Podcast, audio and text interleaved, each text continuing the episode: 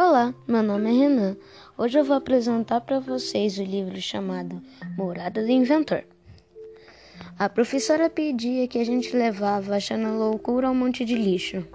Latas vazias de bebidas, caixas de fósforo, pedaços de papel de embrulho, fitas, brinquedos quebrados, xícaras sem alça, recortes de bichos, pessoas, luas e estrelas revistas e jornais lidos, retalhos de tecido, rendas, linhas, penas de ave, casca de ovo, pedaços de madeira, de ferro ou de plástico.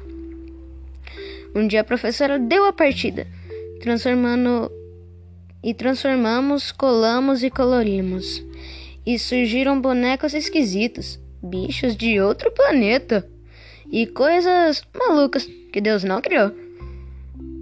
Tudo o que nascia ganhava nome: país, casa, amigos, parentes e país.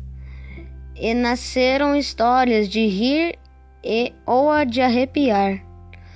E a escola virou a morada do inventor, poema de Elias José, ilustrado por Alexandra Calco Foto de Marcelo Guarnieri. Obrigado.